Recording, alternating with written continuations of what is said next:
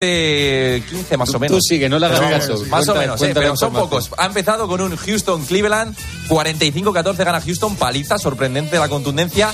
Y esta noche a las 2 de la mañana, Kansas City-Miami juega Mahomes y lo va a hacer con menos 27 grados en Kansas. La sensación térmica se espera que esté por encima de los menos 30 grados bajo cero. Lo juegan 16 y dos pasan directos a cuartos. Muy bien, corro. Hombre, claro. Eso es todo lo que te enseño. ¿eh?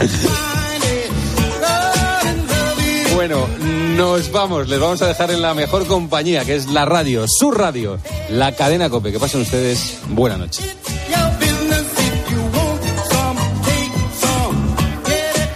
Tiempo de juego en Cope. Un año más, el número uno del deporte.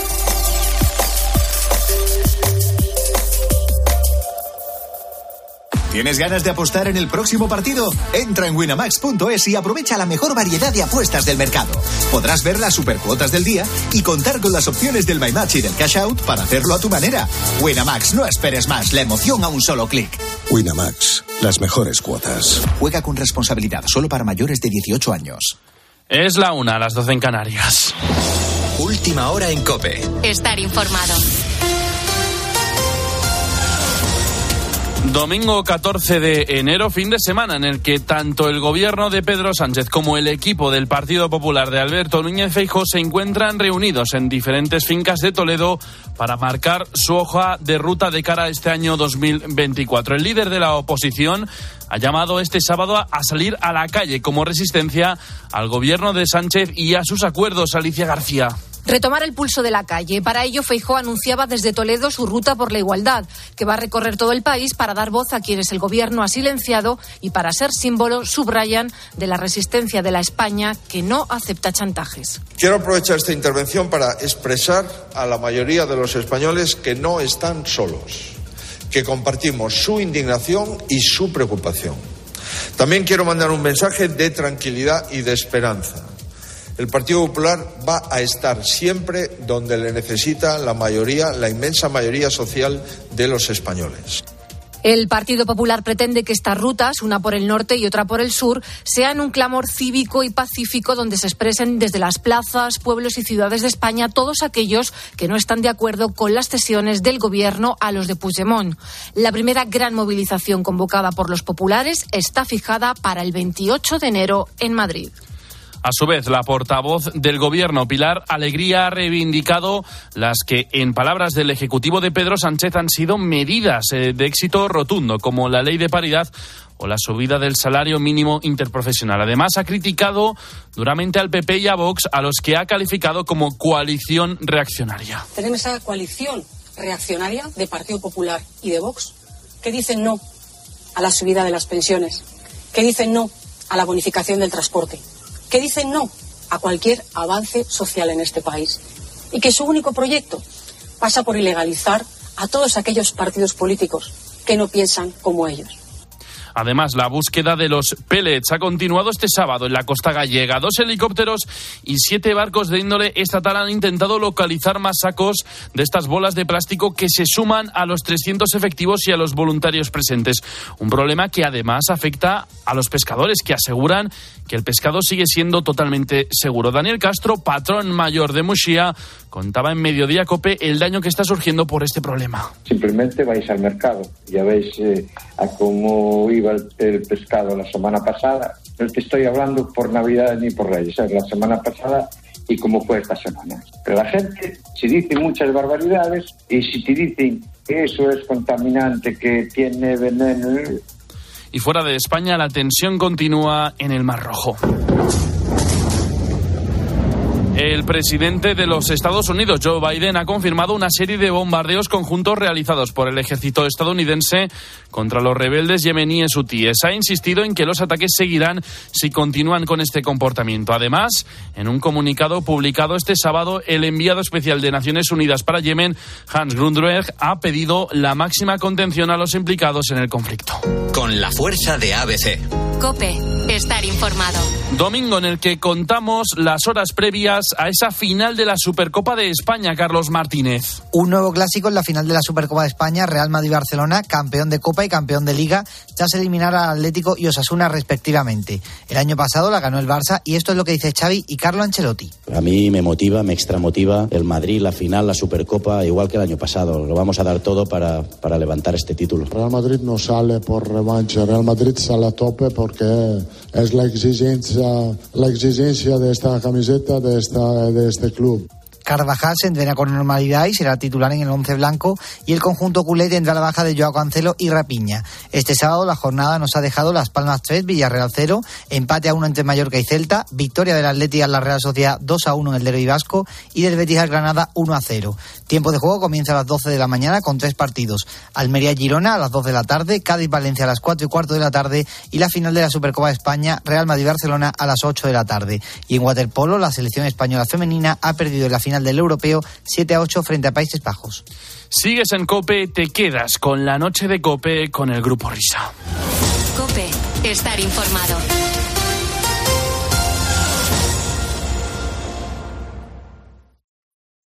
Escuchas la noche. Con el Grupo Risa. Cope, estar informado. Esto es la noche con el Grupo Risa. Acuérdense que les van a preguntar. Señoras, se- Ah, ahora, bien. Señoras, señores, chicos, chicas, hola, ¿qué tal?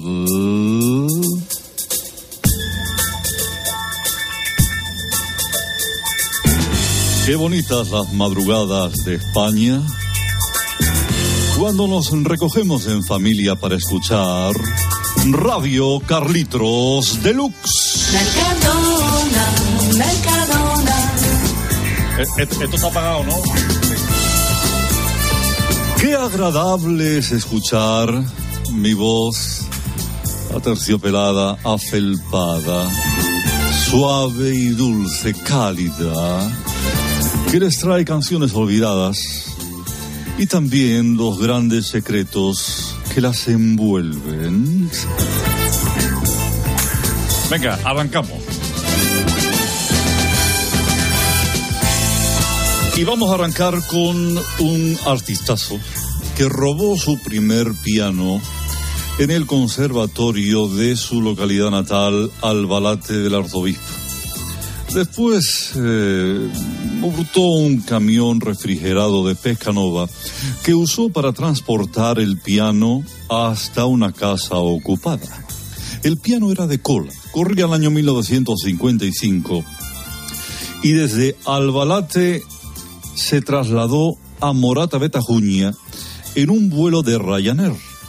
Ray Charles tenía solo cinco años. Aprendió a tocarlo gracias a un par de tutoriales en YouTube y este fue su primer gran éxito. Yo me veo por televisión cualquier cosa que me echen, pero no puedo aguantar, casi a punto de cenar, ver un lagarto en escabeche. Francamente no me extraña que el estómago revuelto lo tengamos media España.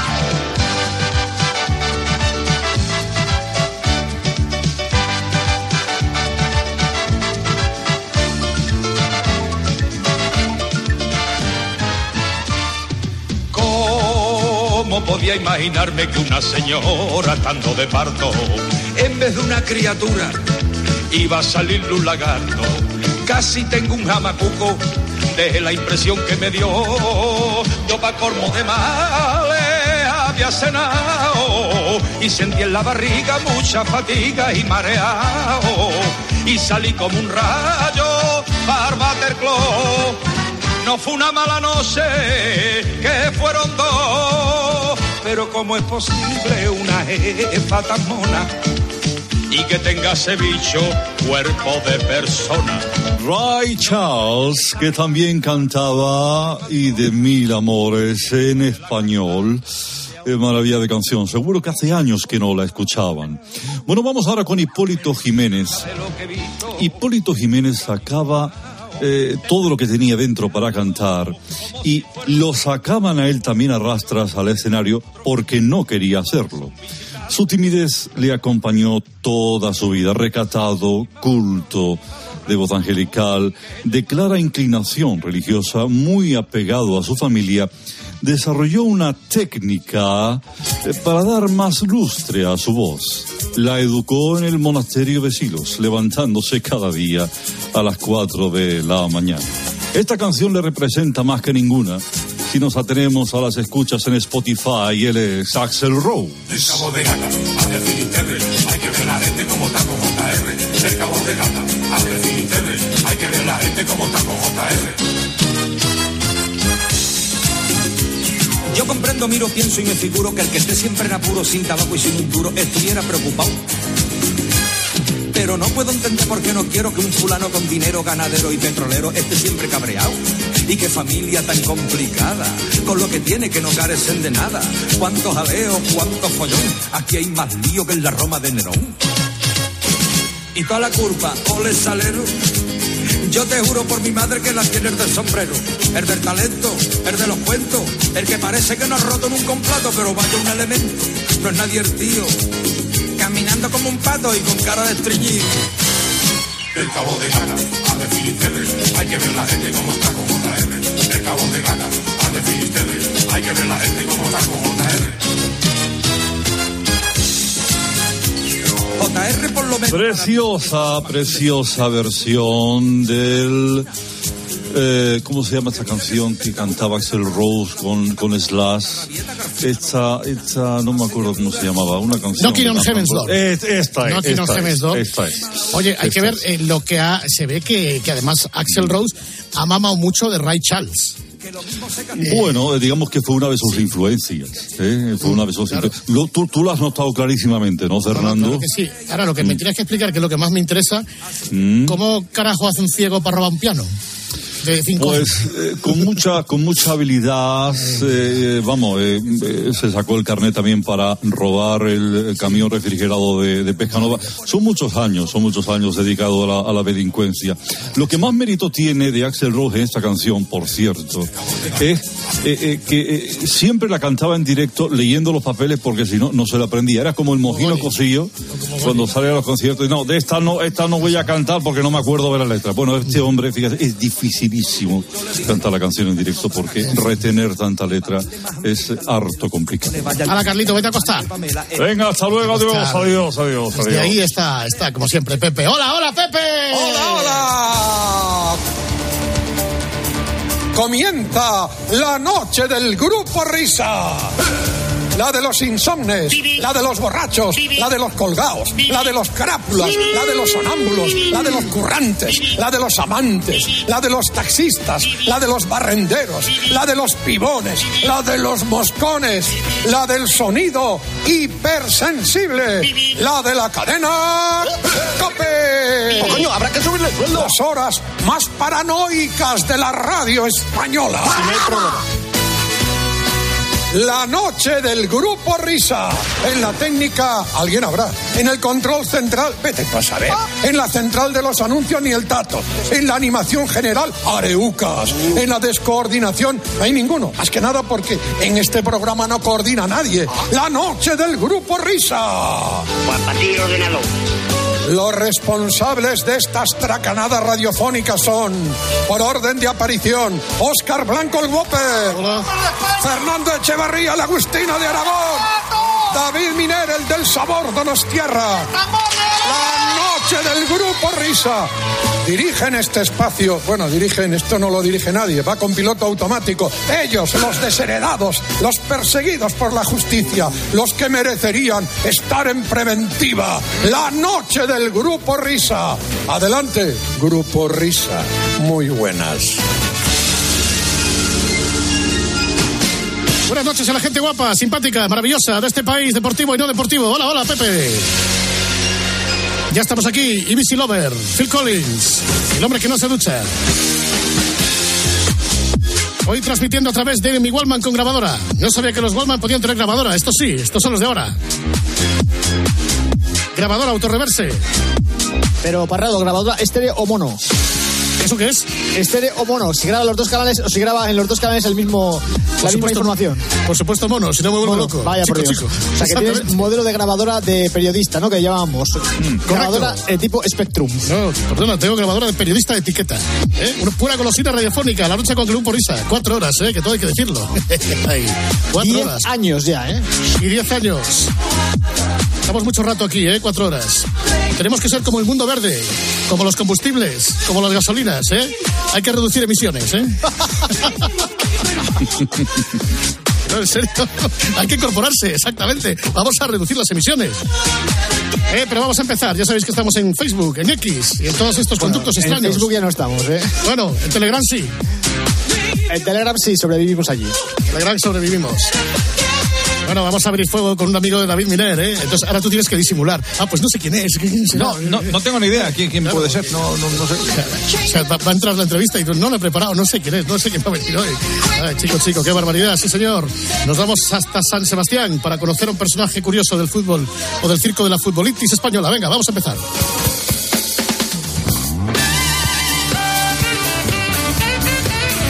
Bueno, pues el que la sigue la consigue ha sido un hombre perseverante y por fin ha logrado el objetivo.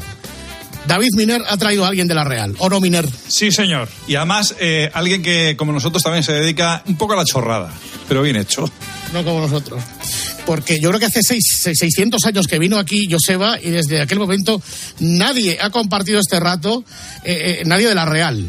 Y por eso está aquí con nosotros Suárez Gurruchaga, que ha tenido la amabilidad de pasarse por Cope Onosti a estas horas de la madrugada. Don Gurru, como diría García, muy buenas noches. Buenas noches. Buenas noches y saludos cordiales, ¿no? Porque ah, esta era la hora, ¿verdad?, en la que en tus tiempos mozos, ¿qué es lo que tomabas? El, el clare, el, ¿cómo se llama eso? El clarimosto. El clarimosto. Es clarete, clarete con mosto. Si no lo, lo habéis probado, no, no lo probéis. No lo probéis. Bueno, oye, ¿qué tal? ¿Qué tal te va la vida? ¿Cómo has empezado el año? Pues muy bien, la verdad, y, y me alegra que me haya saludado José María García, porque hace Sí. 20 23 años así que debuté en Primera División y esa noche me dijeron que me iba a llamar García y estuve todavía estoy con el teléfono encendido. Han pasado 23 años. La culpa la tiene mi productor, que entonces era Julio Pulido. Julio, ¿por qué no llamaste en aquel debut en el Estadio Vicente Calderón a- al bueno y grande de Don Gurru? No, José, porque todavía no ha terminado el programa. Ahora sí. Ahora sí. Hola, buenas. Espera un momento que te va a saludar García, ¿eh? Tú no te pongas nervioso. Eh, Ha sido tu debut, ¿verdad? Sí, he debutado. Ha- Lo ha hecho muy bien. No he visto el partido, pero lo ha hecho muy bien, ¿eh? Perfecto. Gracias. Jo- José María, te escucha Suay. Don Gurru, muy buenas noches. Buenas noches, José María. Eh, debut en el Estadio Vicente Calderón. Eh, estábamos transmitiendo el partido en tiempo de juego Sintonía Cope con don Ángel González Uzolay, don Alejandro Mori y don David Miner, que era el micrófono inalámbrico de la Real Sociedad. Debut y expulsión al canto en el 64. Injusta, ¿no? Injusta, injusta, me tenían que haber expulsado antes.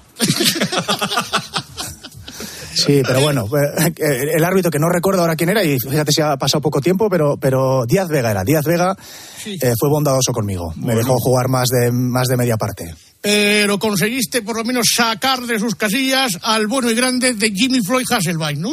Sí, la verdad es que la, la tuve con él porque, bueno, mi mister, eh, bueno, Javier Clemente, me dio un trabajo y es que siguiera a Hasselbein por todo el campo durante todo el partido. Lo intenté durante todo el partido, solo lo pude hacer durante 64 minutos, pero sí es verdad que se enfadó el bueno de Hasselbein y, bueno, eh, me dio un, codazo sin, sin balón en juego y, todavía la gente se acuerda de eso, del codazo, no de mi juego, pero sí, sí aquel codazo. Pero la consigna, Schweitz, era que te pegaras a, a como Puyol se pegaba a Figo en el Camp Nou en aquel partido, ¿no? Sí, eh, a mí Clemente me dijo, síguele por todo el campo, si va a mear al vestuario también lo sigues, y, y lo seguí, lo seguí, y se me enfadó, se me enfadó Hasselbein con, con, con razón, y no lo he vuelto a ver, no lo he vuelto a ver, y fíjate si yo todavía, si él supiera que todavía vivo un poco de él, quiero decir que en mis monólogos hablo mucho de él y de, y de aquella acción y de, y de aquel partido, si él supiera, pero bueno, no, no contacto con él, no he conseguido contactar con él. Yo creo que estaba de ese partido. Buenas noches. Don Kiko. Hola, Hola, Kiko. ¿cómo estás? No, bien, Bueno. bien. Recuerdo que además lo comentamos en el vestuario. Eh, Jimmy Fasselban y yo me hizo joder, un chaval que ha debutado, que no me había pim, pam, pim, pam, me estaba, al final lo han expulsado.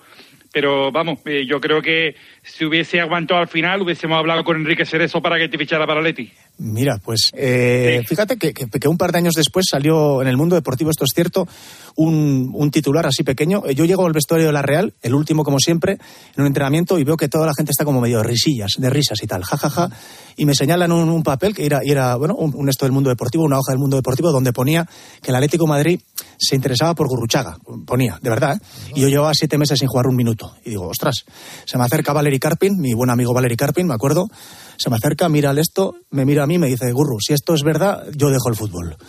Y, y- y- y, o sea que bueno, no sé, no sé qué pasó, no sé si eran mis repres que, que filtraron aquella noticia o qué, pero sí, el Atlético de Madrid se interesó por mí, por lo menos para el mundo deportivo. Eso sería que. Buenas noches, aquí el de la Morena. Buenas noches, burro. ¿Cómo estamos? Otro, otro que estás esperando, ¿no? Que te iba a llamar también aquella noche. Sí, ¿no? sí. Te vamos a llamar. Eh, no sé si igual tu fichaje por la, tu presunto fichaje por el Atlético de Madrid o era por el mundo deportivo o es por algo que dijo Manolete. Eh, el, el Atlético de Madrid hasta que bebe los vientos por un jugador de la, la Real Sociedad que es Gurrustaca y el fichaje está hecho. ¿A qué lo dije yo, Gurru? Pues, pues debía ser tú, eh, porque eh, por lo menos el mundo deportivo se dio eco de esa noticia. Exactamente, sí señor.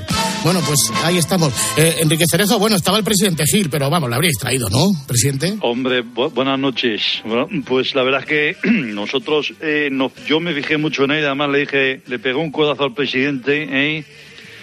Y le dije, oye, el chavalito este, así con eh, media melenilla, un poquito larga, así un poquito espigado, que parecía que estaba por hacerse, o sea, parecía el Lenormand de hace tres años que parecía que no, que no iba a cuajar, pero al final ha cuajado, ¿no?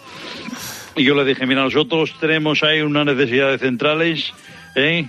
Y este, este chaval eh, pinta bien y como lo dejemos crecer un poquito más, ya se nos escapa y se nos va de precio porque hay que fichar los jóvenes. Eso hay.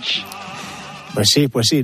Sabes que después no tuve claro y creo que la duda era que si el que iban a fichar era a mí, a Gurruchaga o a Javier Gurruchaga, de la Orquesta Mondragón, para, para el, para el centena- para el centenario, para el centenario para, para cantar. Tengo dudas todavía. Bueno, también eh, en una época de tu vida también te confundieron con otro Gurruchaga, ¿no? Según he leído en el libro, ¿no? Sí, sí, me fichó el Zamora, eh, me fichó el Zamora en Segunda División B y, joder, pues ahí con la presentación con el presidente, con el director deportivo, fotos, me besé casi el escudo del Zamora diciendo que, bueno, eh, era el sueño de mi vida, ¿no? Jugar en el Zamora, con la emoción que tenía en, aquel momento.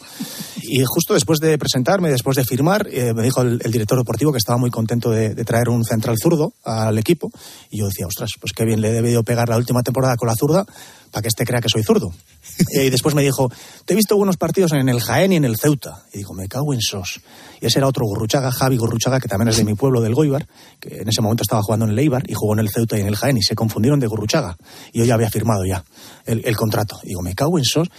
Eh, le digo, pero ese no soy yo, ese no soy yo. Y me dice, se, se apura el pobre también y me dijo que yo era eh, uno de los dos únicos fichajes que, que hizo el, entrenador directamente. Es decir, que él no, él no tuvo nada que ver con esto, el director deportivo, por lo tanto, que no hubo equivocación. Pero en el momento, imagínate, pensaba que iba tenía que borrar con el Tipex eh, el, contrato y volver al Goiber con, con las orejas gachas. Oye, Miner, tú sí que, ahora hablando en serio, tú sí que recuerdas, siendo inalámbrico de García, haber cubierto partidos con Gurrucha jugando con la Sí, Real, ¿no? sí, sí, alguno, alguno que otro. Y además, fíjate, fue mi última etapa ya como inalámbrico, siguiendo a la Real y tal. Ya no viajaba con vosotros, Ajá. pero sí, la etapa de Clemente sí. Además, eh, Luis Uranga fue muy criticado cuando fichó a Clemente eh, por aquello de que se conocían de la Federación Española de Fútbol, que Luis Uranga luego estuvo mucho tiempo después en la, en la federación y, y no cuajó mucho a nivel popular el fichaje de Javi, de Javi Clemente, pero fíjate que él apostó por ti, apostó por Matías Asper de portero y por Íñigo Idiáquez, o sea, lo Idiáquez era, no lo sacabas del once ni con agua. Sí, es verdad. Sí, hizo apuestas así importantes, sobre todo, pues eh, Matías Asper, un portero sueco de dos metros que trajo Clemente, y yo éramos un poquito la, bueno, no sé, la, los, los pilares importantes de, de- de aquella defensa y tal, y bueno, eh, gracias a los fallos que hicimos Matías Asper y yo en la jornada 6, echaron a Clemente.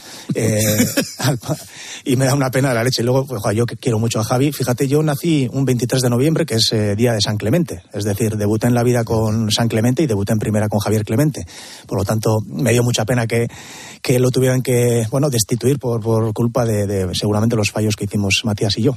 Pero tú, eh, la relación con Clemente, cuenta la anécdota, es que aparece en el libro, el libro subcampeón, que ahora hablaremos de él, el día que entra, que viene a entrenar a la Real, la de los 300 millones. Esa es buena. Bueno, pues entra al vestuario eh, echándose un pitillo, eran otros tiempos, eh, echándose un pitillo ahí, ya sabes, y tal. Y, y lo primero que dice, "A ver, chavales, aquí para empezar Aquí, ¿quién tiene 500 millones en el banco? De pesetas antiguas, ¿no? ¿Quién tiene 500 millones en el banco aquí? ¿Quién más? Como diciendo, a ver, vamos a poner a cada uno en su sitio. Y claro, todos callados y uno de los veteranos levanta la mano y dice, Mister, yo los tengo. Y le dice, Javi, pues normal que no corras, chaval, normal que no corras. Con 500 millones en el banco. Oye, y lo, pero luego he ido a verte al teatro, ¿no? Y... Sí, sí, mira, 20 años sin verlo y de repente, bueno, yo hago monólogos, eh, bueno, sobre todo aquí por el País Vasco y estaba actuando en el Teatro Principal de Donosti y sí, y lo vi, había 300 personas y de repente no sé si le pusieron un foco o qué, y de repente lo vi, lo vi, digo, porque en mi monólogo igual hay 20, 25 minutos que hablo, de, hablo sobre Clemente, sobre Javi, y cuando lo veo digo, me cago en sos. Claro, estaba pensando a ver si el siguiente chiste que iba a echar le podía molestar, ¿no? Entonces, echando un chiste mientras pensaba si el siguiente había que cambiarlo, ¿no? Imagínate qué presión. Bueno, acabó el monólogo, se acercó al, al, camerino y le digo, Javi, ¿no te habrá molestado algo de lo que he dicho sobre ti? Me dice, ¿a mí molestar? Mira, si a ti te va bien, de mí cuenta lo que quieras, me dice. Y bueno, un grande, Javi, un grande, la verdad es que le aprecio mucho. Y luego, hace un par de meses coincidimos en una sidrería. ¿Sabéis qué es una sidrería? Bueno, no sé. Sí, sí, sí, sí. yo sé. Bueno, da igual, como si es un restaurante donde dan sidra, ¿no? Pues aquí en el País Vasco. Y bueno, y me invitó un amigo y fuimos a, a cenar, Javi y yo y otra pareja. Y, joder, yo súper contento con Javi ahí por la sidrería. Y la gente le preguntaba, oye, Javi, ¿pero tú y Gurruchaga habéis coincidido o qué? Y Javi súper orgulloso diciendo, ¿coincidir? Si este a mí me ha hecho un monólogo, este me ha hecho un monólogo. y orgulloso de que, de que yo, bueno, hablara sobre él en el monólogo, ¿no? Y yo más orgulloso aún de que él estuviera orgulloso de ello. ¿Qué te dijo cuando ibas a jugar tu primer partido como titular, este partido que hemos hablado del Atleti? Cuando, Joder, ¿cómo. ¿Cómo sabes que te va a poner? ¿Cuándo, ¿Cuándo te lo dice? Bueno, tres días antes, un jueves, yo era mis, creo que mi segundo entrenamiento o tercero con el primer equipo de la Real. Yo tenía 19 años, era del filial, del Sanse, y eso. Después del entrenamiento, un jueves, eh, se me acerca Javi y, y con su habitual delicadeza, porque, joder, a ver, si Javi, si es algo es delicado a la hora de hablar, no, aunque, aunque te quiera, ¿no? Y me quería, me dice, chaval, vas a jugar el domingo, no te acojonarás, ¿no? Y pues, mister, pues claro que no me voy a acojonar. Bueno, pues estuve tres días sin dormir, estuve. Hasta que, hasta que llegó el partido en el Vicente Calderón contra Atlético de Madrid. Y ahí, pues como os he dicho antes, pues me dio ese trabajo, ese duro trabajo de, perseguir al pobre de Jimmy, Floyd Hasselbein, que era actual pichichi de la liga, a seguirlo por todo el campo. Y bueno, pues todavía realmente pues casi vivo de, aquel partido, ¿no? La gente, los realsales, pues de lo poco que se acuerdan de mí es de aquel partido. Oye, y después de todo lo que te ha ocurrido, que ahora entraremos en, consideraciones en, en el libro, que es un libro, podéis pensar que mm, al hablar de un trastorno obsesivo compulsivo puede ser un libro dramático y para nada, no os esperéis libros dramáticos porque está trufado de muy buenas anécdotas. ¿Tú sigues el fútbol ahora con regularidad? ¿Sigues siendo aficionado al fútbol después de todo lo que te ocurrió o no? Bueno, ahora he hecho las paces un poco con el fútbol. Eh, entre otras cosas, contamos en el, en el libro Subcampeón que, que yo cuando era, futbolista de primera división, con 22, 23 años, empecé a sufrir eh, ansiedad, depresión y luego trastorno obsesivo compulsivo. Y poco a poco, pues bueno, empecé a, en fin, a llevarme mal con el fútbol. Eh, no podía con la presión, con la responsabilidad. Eh, acabé odiándolo, odiándolo. Yo prohibía en mi casa que pusieran fútbol en la tele porque lo odiaba cuando era futbolista, todavía, de, ya de segunda, segunda división B. Y por suerte, bueno, pues una vez dejado el fútbol, eh, me animé años después a hacer un monólogo sobre mis vivencias futbolísticas, eh, sobre todo so- sobre mis. Eh, hacía chistes o, o contaba las vivencias de futbolistas, sobre todo las, las malas, ¿no? Digo, los, los penaltis, los, los, las expulsiones, un poco mis pequeños fracasos, eh, los convertí en comedia, ¿no? Eh, eso de que comedia es igual a drama más tiempo, pues bueno, conseguí hacerlo. Y una vez que hice eso y, y me reí un poco de todos aquellos fracasos míos, os- mm, que yo creía que eran fracasos futbolísticos, hice las paces por fin con el fútbol y ahora, pues bueno, puedo ver fútbol, veo fútbol, tampoco tengo, emo- no me implico demasiado, pero, pero he hecho las paces con el fútbol. ¿Lo ves en casa o vas al campo de vez en cuando? No, al campo la verdad es que no, no he ido hace mucho tiempo y en casa, en la tele, bueno, pues eh, de vez en cuando sí, si lo echan en abierto porque no, no, no tengo ni uno de pago así que para ver fútbol y si no me voy al bar, bueno, es una buena excusa también para ir a echar una Sí. cerveza, pero, pero bueno, eh, no lo veo con regularidad el fútbol. Y en todo este proceso, ¿qué ha significado para ti el humor? ¿Qué es el humor? ¿Qué ha sido? Una, una, no sé, un chaleco salvavidas, una válvula de escape, un escudo Sí. protector. Pues entre escudo protector al principio y, y- y después, bueno, algo muy sanador, ¿no? Y ya sé que esto suena tópico y tal, pero es así. Eh, sobre todo cuando, imagínate, yo 22, 23 años, eh, un trastorno obsesivo compulsivo muy, muy severo. Es decir, esto te hace, tú tienes obsesiones muy extrañas, muy irracionales, como por ejemplo creer que te vas a contaminar por tocar cualquier cosa. Entonces yo me lavaba las manos 30 o 40 veces al día, por decir algo, o en la ducha, en el vestuario, usaba medio bote de- champú, ¿no? Para, para limpiarme obsesivamente. Entonces, cuando hacía estas obsesiones y estas compulsiones eh, extremas, claro, había que esconderlo de alguna manera. Yo no sabía lo que me pasaba, me avergonzaba de ello, entonces para esconderlo muchas veces hacía un chiste sobre ello, ¿no? Es decir, decir, es de broma lo que hago, esto de limpiarme las manos 20 veces para esconder lo que realmente ocurría, que era algo serio para mí, algo dramático, ¿no? Entonces el humor me sirvió para esconder todo aquello en, un cierto momento y después me, ha servido para, a la hora mm, que he conseguido reírme de todo aquello, para, bueno, primero hacer las paces con el fútbol, hacer las paces conmigo mismo y coger distancia sobre este trastorno tan, bueno, tan irracional y tan absurdo como es el TOC, ¿no? El libro se llama Subcampeón y lo habéis escrito pues Andrés Aguirre y tú, bueno, a través de tus vivencias y tus aventuras de, fútbol. Es una manera, insisto, trufado de anécdotas de contar pues eh, lo que son estas enfermedades. Ojo, y además de una manera descarnada, sin cortarse, eh, sin complejos, y ese es el TOC, ¿no? El trastorno obsesivo compulsivo. Nos has contado el del jabón, el pájaro carpintero que dices que de vez en cuando llama, pero por lo que veo hay bastantes tipos de, de TOCs, ¿no? Por ejemplo, lo que representaba en ti el número 5, ¿no?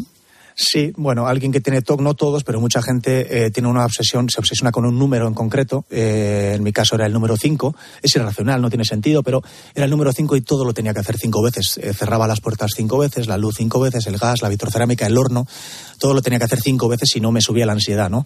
Yo para salir a entrenar a Zubieta de casa, antes de, salir, igual pasaba media hora, 40 minutos, pues mirando todo lo, todas, las, todas estas, estas historias en casa cinco veces, ¿no? verificando que todo estaba bien. salía en coche, en la primera rotonda me subía la ansiedad de nuevo, me daba la vuelta, volvía a casa y volvía a verlo, mirarlo todo cinco veces, ¿no? Así llegaba a los entrenamientos. Imagínate, pues, eh, eh, cómo llegaba yo a entrenar, ¿no? En un equipo de primera división, si ya cuesta entrenar bien, estando normal, imaginaos así, ¿no? Bueno, el número cinco después siempre he pensado, ¿no? ¿Por qué? ¿Por qué el número cinco, Suárez? Me, me preguntaba a mí mismo y tengo claro que es porque el año en el que me pasa esto, que es el año del subcampeonato de la Real hace 20 años, ese año yo en mi espalda, en la camiseta, llevo el número cinco y tengo claro que es por eso que, que, elegí o me eligió el número Y después siempre he pensado, joder, menos mal que me pasó aquel año y no el anterior que llevaba el 23 a la espalda. O sea, eh, es decir, siempre, pudo ser peor. Hay, que, hay que mirarlo así, hay que mirarlo así. Eh, es curioso porque cuentas que la temporada 2002-2003, la Real está a punto de tocar el cielo, a dos puntos de ser proclamada campeona de liga, y es cuando tú desciendes a los infiernos. Qué paradoja, ¿no? Eh, esto lo contamos en el libro también, tres semanas antes de empezar aquella pretemporada, aquel año histórico para la Real. Eh, yo, bueno, pues fumo marihuana una noche de verano. Bueno, no fumaba marihuana dentro de la temporada de fútbol porque había controles antidoping y podías tener problemas, obviamente, y no quería arruinar mi carrera, pero en verano pues no había controles, era joven y tal. Pues me eché, me eché un par de porros eh, aquel verano, una noche, y me sentó fatal. es decir, en vez de tranquilizarme y relajarme como, como se espera que, que haga la marihuana, pues, bueno, me dio un ataque de ansiedad. Yo no sabía que era una ataque de ansiedad, pero me lo dio. Mi cabeza empezó a ir a mil por hora y no era capaz de volver. Creí que me había quedado colgado y así pasé días y días eh, sin dormir pensando que me había quedado colgado. Eh, después caí en, depresión y finalmente en este toque severo que os digo, ¿no? Y así afronté aquella temporada, pues mientras eh, la Real ganaba cada domingo y toda la provincia estaba feliz, pues yo estaba hundido en la miseria, en fin, triste y con una depresión y, no, y sin poder alegrarme por nada, ¿no? Entonces, pues en el libro lo contamos y es lo que más apuro me ha dado contar y es que yo prefería no ganar aquella liga porque sentía que, iba a ser insoportable eh, ver o sentir tanta felicidad alrededor y, cuando yo lo único que quería era meterme en una habitación y llorar, ¿no? Y es por eso que, bueno, me da apuro, pero lo contamos, ¿no? En, cuando en Vigo, en la penúltima jornada, perdemos aquel partido y si lo hubiéramos ganado y el Madrid no gana, éramos campeones de liga y perdimos aquel partido, pues seguramente fui el, el guipuzcoano que, al que menos afectó, ¿no? Eh, en cuanto a pena y tristeza, ¿no? Eso sí que es eh, verdaderamente sorprendente y muy atractivo y muy interesante, ¿verdad? No querer ganar una liga o, que no te importe perder partidos o simular lesiones o provocar tarjetas. La verdad es que es muy, muy, muy, muy, muy, muy paradójico en un año de gloria para la Real Sociedad ¿Tú crees que si esto te hubiera ocurrido ahora, porque ahora yo creo que sí que hay una concienciación sobre la salud mental, eh, hubieras tenido que pagar un peaje mucho menor que, el, que aquel? Sí, hubiera pagado un peaje menor personalmente. No sé si como futbolista lo hubiera hecho mejor, hubiera jugado más y mejor, no lo sé. Como persona, eh, no futbolista, sino persona, pues hubiera sufrido menos, ¿no? Si hubiera ido antes al psicólogo, tardé demasiado, tardé demasiado porque yo no sabía lo que me pasaba. Yo creía que me había quedado loco y entonces no se hablaba de salud mental, ni, ni bueno, ni existía esa, vamos, esas, esas conversaciones no existían, ¿no? Eh, eh, si hubiera sabido todo lo que sé ahora, pues hubiera ido antes al psicólogo, hubiera, hubiera localizado antes lo que me pasaba, le hubieran puesto nombre antes a lo que me pasaba y seguramente hubiera sufrido bastante menos. Como futbolista no sé si lo hubiera hecho mejor, tal vez no, pero como persona pues hubiera sufrido menos seguro. O sea, tú pensabas que, que, estabas loco directamente. yo creí que me había quedado colgado por aquellos por aquel porro de marihuana. Eh, es decir, solo fue un ataque de ansiedad, nada más, pero yo no sabía lo que era aquello, entonces sentí que, ostras, no, no me vuelve la cabeza a, a, a- a como estaba, ¿no? Eh, mis pensamientos iban a 300 kilómetros por hora y, y no los podía frenar.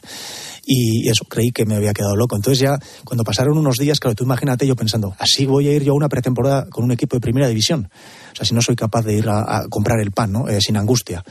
Y claro, pues sin, y sin explicárselo a nadie, callándomelo, escondiéndolo, ¿no? Eh, bueno, fue la verdad es que un año jodido, duro, eh, en el que sufrí mucho, pero bueno, por suerte, años después, pues me da para para escribir un libro, hablar sobre ello ya con una cierta distancia, incluso con humor y, y haciendo comedia sobre esto, que parece raro, pero el que lea el libro verá que, que se puede conseguir. Claro que se puede conseguir. De hecho, y perdona que me haya reído por esto, pero es Ah, que no, por- no. Una, una- una cosa con la que he flipado, creo que fue en tu etapa de Algeciras, que es cuando tú empiezas a tocar la guitarra, te grabas a ti mismo y cuando reproduces lo que has grabado, dices que creías oír psicofonías.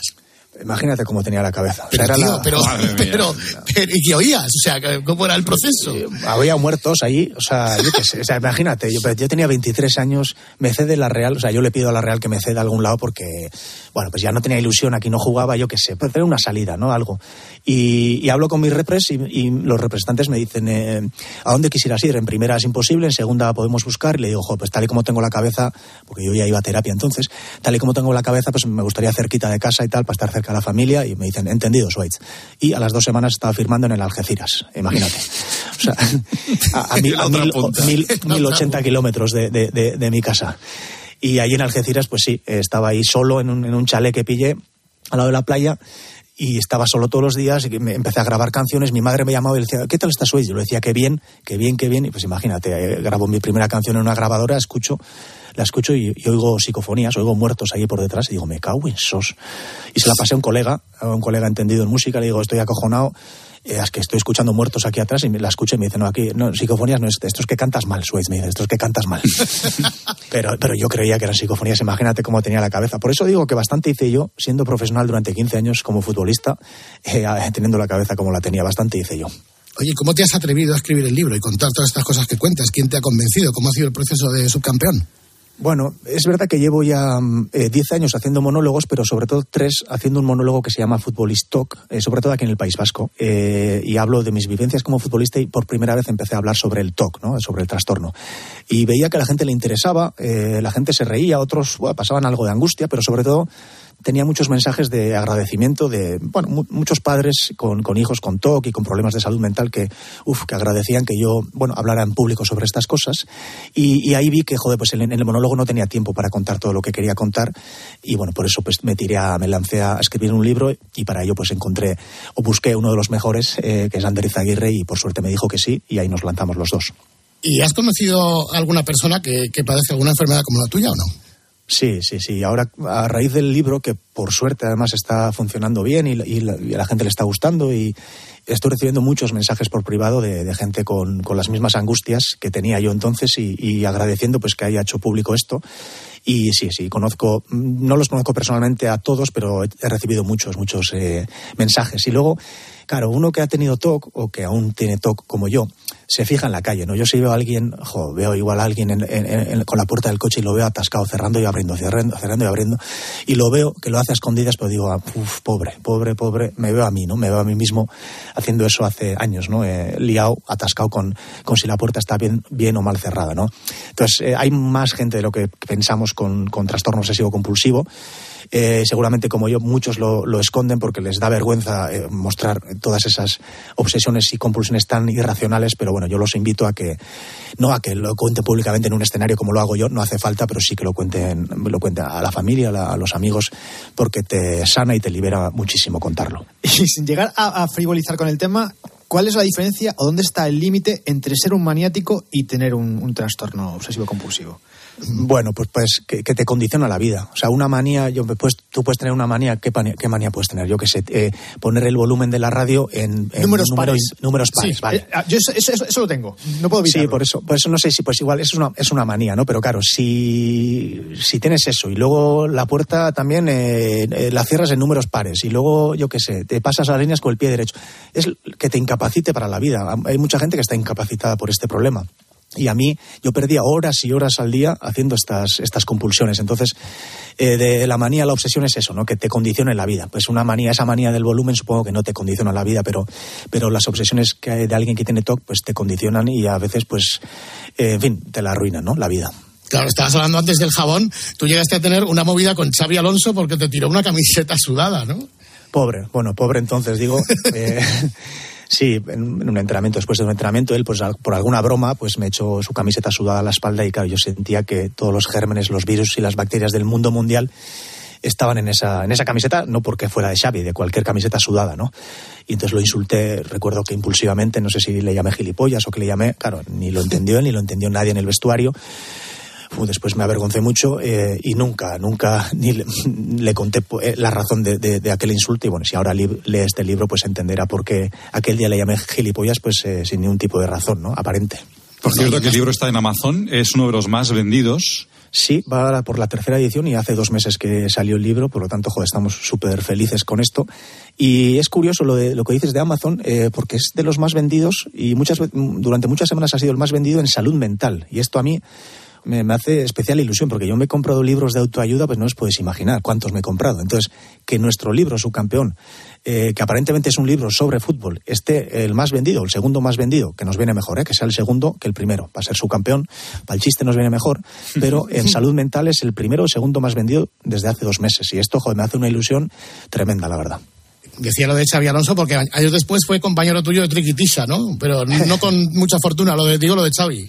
Sí, bueno, yo, eh, pa- yo entre otras cosas, pues también he sido, soy pseudomúsico, ¿no? Eh, y yo toco el acordeón desde los 14 años, un acordeón pequeño que se toca aquí en el País Vasco, eh, por pareja se toca el acordeón, uno toca el acordeón y, y otro toca la pandereta, ¿no? El pandero. Y en las celebraciones de aquel subcampeonato histórico en el que yo estaba tan mal, eh, bueno, yo estaba mal, pero claro, es triste lo que voy a decir, pero claro, luego echabas tres, cuatro tragos y eso pues siempre te ayuda a, en fin, a calmarte un poco. Y bueno, en esa celebración del subcampeonato con tres, cuatro tragos, había 20.000 personas en el estadio y pusieron una tarima y ahí pues tocaron La Oreja de Van Gogh, Miquel Erencho, un Ale Subago, bueno, eh, referentes musicales de la ciudad. Y bueno, había un acordeón por ahí, salí yo con el acordeón a tocar una canción delante de 20.000 personas. Eh, seguramente mi mejor actuación en la noeta eh, en mi historia fue aquella.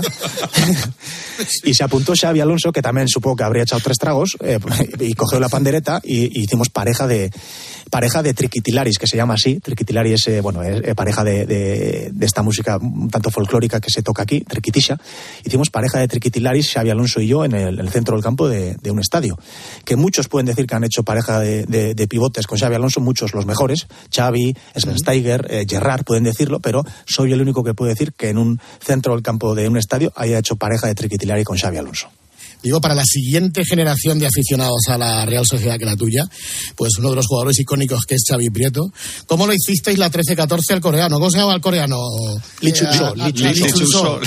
Da- da- en el- Sí, sí, ahí lo contamos en el libro, jo, Lee, Lee Chun-so, sí. Eh, Coreano, el David Beckham de Corea, de- de- asiático le llamaban, David Beckham asiático, David lo recordará seguramente. Sí, sí, sí. Y no, salimos, bueno, ahí lo contamos en el libro, salimos una noche de fiesta.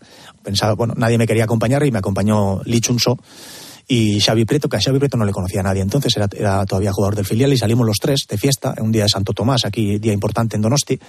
Hijo, no podíamos avanzar de bar en bar porque lo paraban a, a Lee todo el rato. Lo paraban, lo, lo- le sacaban fotos, eh, lo manteaban.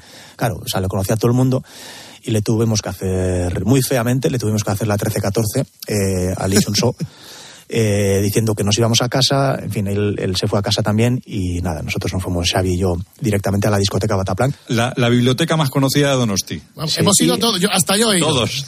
Fíjate, y ahí, y ahí puedo decir que yo, pues claro, yo era el, el- bueno, tenía 23 años, pero era el jugador del primer equipo, Xavi Prieto todavía no, era un chaval, y yo lo metí a Xavi Prieto, dije, el chaval viene conmigo y tal, eh, por la zona VIP, y yo puedo decir, por tanto puedo decir que a Xavi Prieto yo le abrí, a- le abrí puertas en sus inicios, la puerta de Bataplan, quiero decir, eh, creo que me ha agradecido mucho aquella, aqu- aquella ayuda para entrar al Bataplan porque cuando se despidió, cuando dejó el fútbol, eh, después de jugar casi 600, 600 partidos, invitó a su despedida a excompañeros y tal, y dio mi nombre también, y me halaga mucho porque jugamos, no, no sé, ni si medio partido juntos. Yo luego ya me fui de la Real, pero seguramente se acuerde de, de aquella vez que, que lo metí en Bataplan, seguro que fue, que fue por ello.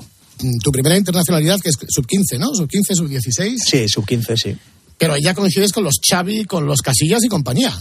En la sub-15 mi, mi primer partido fue en Wembley, en el estadio de Wembley, el antiguo Wembley. Imagínate, yo entonces jugaba en el Club Deportivo El Goibar. O sea, me convocó la selección española del Club Deportivo Wembley El Goibar. directo. A Wembley directo. Claro, imagínate la convocatoria cuando llegó el fax. Vosotros sois tan mayores como yo y sabéis lo que es un fax. Igual los jóvenes no saben lo que es, pero llegó un fax a la, bueno, al campo, al, al club del Club Deportivo El Goibar, a las oficinas, y veías la convocatoria y había gente del Madrid, del Barça, de la Real, del Atleti, Valencia, Atlético, y el último Club Deportivo El Goibar, Suárez Gurruchaga. Imagínate, ¿no? Eh, y ahí fui a Wembley con unas Marco. ¿Os acordáis de las botas Marco? Joder, las míticas. Sí, sí, sí. Sí, y pues bueno, claro, no tenía otras y me fui, fui, yo seré la única persona en el mundo que haya jugado con unas Marco en, en Wembley, seguramente. Y, y sí, ahí estaba Iker Casillas, de portero suplente aquel, aquel día, imagínate, era su primera internacionalidad y ahí coincidí ya por primera vez con, con Iker Casillas. Luego nuestros caminos fueron diferentes, pero, pero coincidimos en nuestro primer partido con la selección española. Con Xavi Hernández, ¿guardas todavía la foto esa que os hicisteis en las pirámides o no? La tengo, sí, la tengo. ¿Tienes? Luego, sí, fue un Mundial Sub-17 en Egipto en el año 97 y, y sí tengo una foto con Xavi Hernández en un, con no sé si es el sarcófago es de, de Tutankamón o de, de quién era el sarcófago, pero en una de estas pirámides eh, nos sacamos una foto y bueno, es, es el mejor recuerdo que guardo de aquel Mundial, esa foto con Xavi Hernández eh, con un sarcófago. Eh, está muy bien. ¿Sabes, Miner, que además eh, Gurru fue. mm, inauguró, estrenó a Noeta. Era el recoge pelotas, era, ¿eh? ¿Te refieres a aquel partido que, que fue el Madrid a jugar contra la Real con el que se estrenó Sí. el campo? Ese partido sí, yo creo que fue 2-2 eh, el resultado y sí se inauguró y me tocó, hubo sorteo. Yo he tenido bastante suerte. Lo he pasado mal en la vida con algunas historias, pero he tenido suerte y me tocó en el sorteo ser recoge pelotas de, de aquel Pues mira, partido. yo recuerdo que también era recoge pelotas Gorka Larrea. Sí. No sé si coincidió contigo Gorka Larrea, su padre, el señor Larrea, que también fue, creo que, presidente en funciones de la federación. Sí, señor. Coincidiste con él, ¿no? Eh, eh, no, no he coincidido con futbolista, pero coincido ahora como amigo y quedamos bastantes veces aquí en Donosti. Y he coincidido más después que, que cuando éramos futbolistas, sí. Luego, después de Clemente, eh, vino Perico Alonso y luego Víctor Sacauto. Pero que tú con el Gales no tuviste, no congeniasteis bien con el Gales. No tuve suerte, hombre, también pues igual le sobraba, ¿no? O sea que tampoco, yo no soy de los que, hombre, si no te pone un entrenador será porque habrá mejores, ¿no? Eso lo tengo claro. Yo no soy de estos. Hay mucho futbolista quejica, ¿no? Llorón, que siempre cree que la culpa es de otro. Yo no tengo dudas de que había mejores que yo y no me ponía por eso, pero de vez en cuando pues eh, ahí se pasaba un poco conmigo y, y, bueno, me hacía cositas que entonces parecían un poco humillantes y ahora me sirven para hacer comedia, pero entonces pues bueno, eran durillas, la verdad. No Estoy- ¿Qué dices, aquí, mister? ¿eh? ¿Qué dices? ¿Qué dices? Ah, mister. Buena- bu- Buenas noches, mister. Bu- buenas noches, Suárez. Bueno, sí, yo. eh, Suárez para mí siempre fue un jugador referente en la plantilla. Yo siempre le ponía en valor. Um, y yo me gustaría escuchar una anécdota que tú has contado, Suárez, sobre mí. En un entrenamiento estábamos hechos de la plantilla, no había pares, impares, ¿y qué hice contigo? Cuéntalo desde el principio, por favor. Sí, mister, ya te acordarás, supongo. eh, claro, era un entrenamiento y quería, el mister quería hacer un partidillo 11 contra 11, 11 titulares contra 11 suplentes, y empezó a repartir los petos, eh, los petos azules para los titulares, petos amarillos fluorescentes para los suplentes. Me echó a mí mi peto amarillo eh, fluorescente y cuando me lo iba a poner, mister, si recuerdas, me dice, me dices, no, no, no, Suárez, tú no te lo pongas. Digo, ¿cómo que no me lo ponga el peto? No, no, no, que es que ya estamos 22 para jugar 11 contra 11 y sobra uno y tú te vas a poner de linier y vas a usar el peto amarillo este como, como banderín. Y ahí me pusiste, de, de linier, de linier en un entrenamiento, siendo jugador de, De primera linier, división. sí. Único linier, además, porque claro, en los partidos suele haber dos linieres, cada uno tiene medio campo para correr. Claro, imagínate yo solo todo el campo, 100 metros para un lado para otro. No llegaba, no llegaba y me echabas broncas, ¿te acuerdas, mister? Sí, sí, Porque no me acuerdo bien los que fueras no de juego. llegabas, es verdad. Sí, además, no, no, como no tenías silbato, tú tampoco, no Claro. se te escuchaba cuando levantabas este. Una gran anécdota, sí, es verdad, un Y, gran y la, y la pretemporada en Turquía, que fue de trabajo esta janovista, ¿no? Sí, el mister ya se acordará, fuimos a Turquía de, a- en pretemporada, a Estambul, y, y la verdad es que fue una de las pretemporadas más, eh, más divertidas de, de mi carrera. Entrenar, entrenar- no entrenábamos mucho, pero vimos el Bósforo, eh, la, la mezquita, eh, la- compramos alguna alfombra. Eh, mister, ¿te acuerdas? Eh, lo pasamos bien. Sí, me acuerdo, sí, sí, sí. Oye, Suárez, estaba metido aquí en YouTube. Yo animo a la gente que esté escuchando la entrevista que se meta en el YouTube, o como se diga, estoy viendo la acción de cuando Hasselbank te mete un codazo ahí en la parte del bazo. Si llega a verbar, sigues el partido hasta el final y le expulsen a este negro, ¿eh? Pero, eh, sí es verdad que si hubiera habido bar, repito, eh, si hubiera habido bar no, no, hubiera, no hubiera llegado a- hasta esa jugada. O sea, aquel día, la verdad es que si ves, eh, Mister, el partido entero, no sé si puedes verlo, o sea, no sé. Se, se lo voy a pedir a Maldini un día. Sí, a Maldini, piénselo, sí. Vale, pues si le echas un vistazo al partido entero, verás que ya esa jugada de, de- de cuando Hasselbaink me da el codazo ya llegaba yo, ya merecía haber, eh, haber salido del campo hacía bastantes minutos. Y así de moscas cojoneras que tú hayas tenido a lo largo de tu carrera. Cataña, ¿no? Aquel Oh, del Cataña. Celta y del Málaga. Joder, Cataña, ostra, Cataña sí, lo, yo jugué contra él en el Málaga, en el Celta, y después cuando estaba en el Linares, en segunda B, y en las tres, en las tres me metió entre uno y dos goles por partido. Y claro, en todas, eh, ¿os acordáis cómo hacía la gaviota? Cuando metía gol hacía un poco gesto de la gaviota y joder, me hizo, sí, la verdad es que no habrá otro a quien le haya hecho más la gaviota el amigo Cataña que, que a mí, la verdad, ni en primera ni en segunda B. Pero eh, digamos que luego en el fútbol modesto resurges, te vuelves a sentir futbolista y señoras y señores hay que decir que eh, Suárez Gurruchaga formaba parte de aquel Real Unión de Irún que elimina al Real Madrid.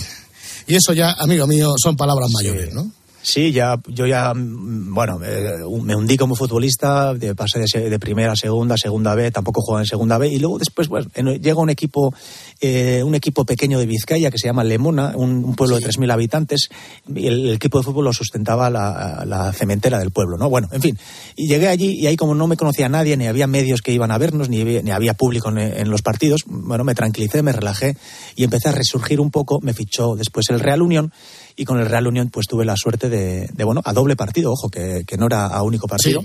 En casa ganamos 3-2 al Real Madrid y allí perdimos 4-3 y, y, bueno, pues eh, al final el resultado global pues era que eliminamos, eliminamos al Madrid y 70.000 personas allí en el, en el Bernabéu nos aplaudieron a un equipo de segunda B y fue seguramente lo mejor, lo más grande que he conseguido yo como futbolista. Fue la eliminatoria Schweiz en la que a Rubén de la Red le da un... Y, y Sí. a partir de ahí deja el fútbol. Sí, sí, joder, pues fue, hombre, para él durísimo, obviamente, durísimo, pero yo que estaba viendo el partido, es que yo, claro, yo nací con un problema de corazón, eh, me operaron a vida o muerte cuando nací, y bueno, esa, ese problema de corazón lo tuve, bueno, siempre estuvo vigilado, pero siempre un poco asustando, ¿no? A mí y sobre todo a mis padres, ¿no? Cada vez que salía al campo y yo me caía al suelo por algo, yo siempre, bueno, teníamos un código, yo con un- levantaba el dedo pulgar para decirles que seguía vivo, ¿no? O que estaba bien, ¿no? Eh, había ese miedo durante toda mi carrera y cuando lo vi, vi lo que ocurrió justo en Irún y Rubén de la Red pues cae tendido al suelo con, con aquel problema de creo que de corazón sí. Pues eh, para él fue durísimo pero tengo que decir que para mí también pues se me hizo un nudo en el estómago pues pensando en ostras a ver si estaba arriesgando demasiado yo durante toda mi carrera no con, con este asunto este problema de corazón que tenía. Pero nos tienes que contar el día en Madrid, el, del partido de vuelta que yo creo que es inolvidable, en un sitio que os sonará, chicos, en el Garamond. Sí este- eso suena también Sí, nos suena, sí. No, aquel día, aquel día fue, claro, fuimos del partido de vuelta a, Madrid, fuimos bueno, pensando que nos meterían ocho, la verdad, eh, pues era lo normal, ¿no? Entonces, pues hicimos bastante turismo aquel día, pues a la mañana fuimos al diario Marca que, a comer unos pinchos y a ver un poco la redacción de Marca, después eh, hicimos la visita guiada, la visita guiada, ¿eh? de- del Bernabéu con, con turistas, eh, viendo los trofeos y tal.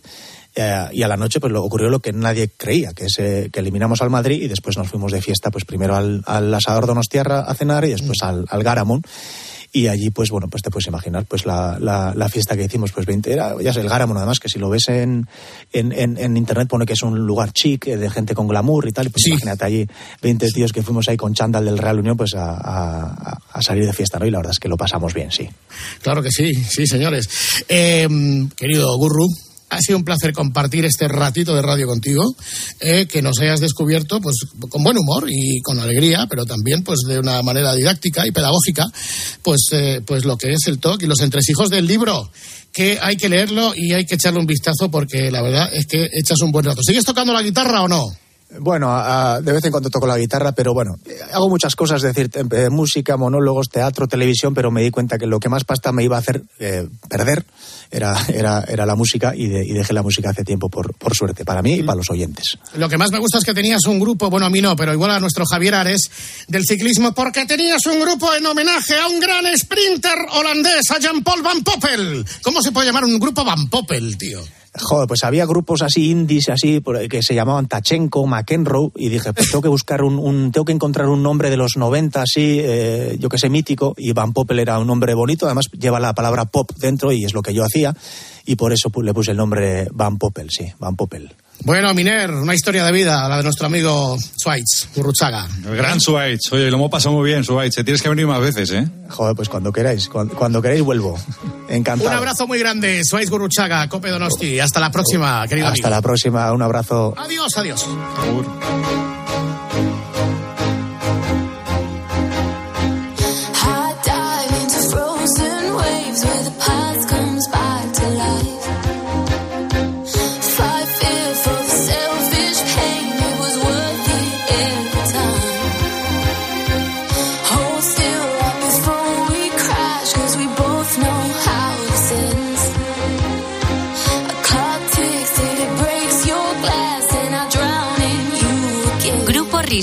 La noche. Cope. Estar informado. Oye, ¿tú también tienes algo que contar? Hola, José Manuel, ¿qué tal? Buenos días. Hola, buenos días. A las 10 de la mañana, en la hora de los fósforos, nos encanta pasarlo bien contigo. Resulta que entraban a trabajar en la empresa que están a las 5 de la mañana, con un nieblazo que no se veía ni, ni, a, ni a un metro. Pues iban andando por, por la acera y de momento pasan por la tienda de muebles y ven a una señora metida dentro del escaparate con un camisón puesto. Ellos se pegaron el susto del siglo, porque ¿cómo, cómo se iban a esperar una señora metida dentro del, del escaparate? De lunes a viernes desde las 6 de la mañana, Herrera en Cope. ¿Nos cuentas tu historia? Escuchas la noche. Con el grupo Risa. Cope. Estar informado. Mercadona, Mercadona. Por fin tenemos publicidad ya ahora, después de tanto tiempo luchando.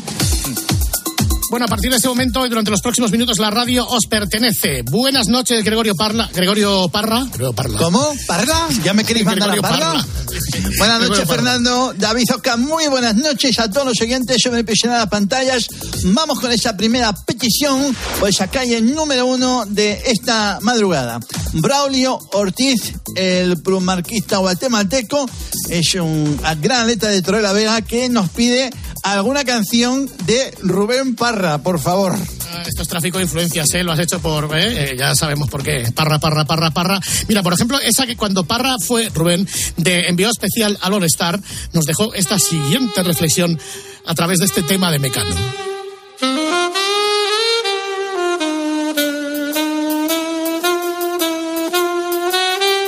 Es una ocasión singular que yo esté del All-Star.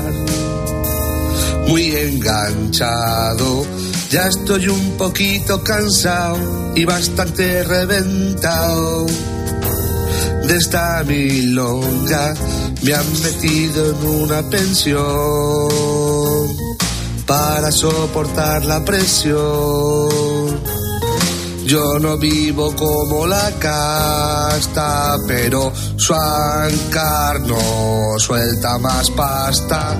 Soy pa Nueva York y hacia una rasca que es un horror. Soy pa Nueva York, pero disfruto como un señor. Todo sea por gas. Vale, pero como sirve. Pariagua que es listo se ha quedado en casa. Y yo como el otro engañando a las masas.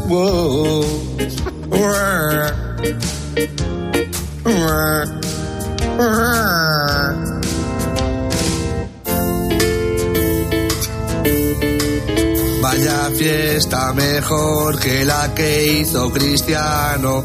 Me ha plantado gasol para entrar con corrocha. No. En el Madison se come muy malamente una Coca-Cola y perrito caliente.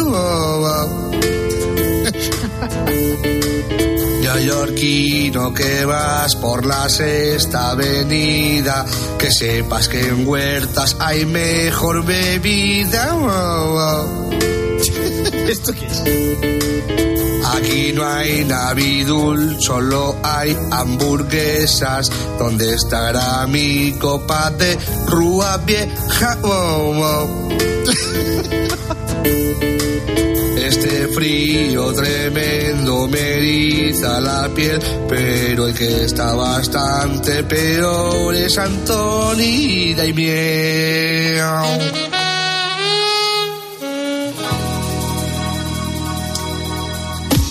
Hasta aquí esta interpretación, esta versión sui generis, con una estructura un tanto particular de la canción de Mecano, que antecede a las apasionantes noticias de las dos, las de la una en Canarias, aquí en COPE.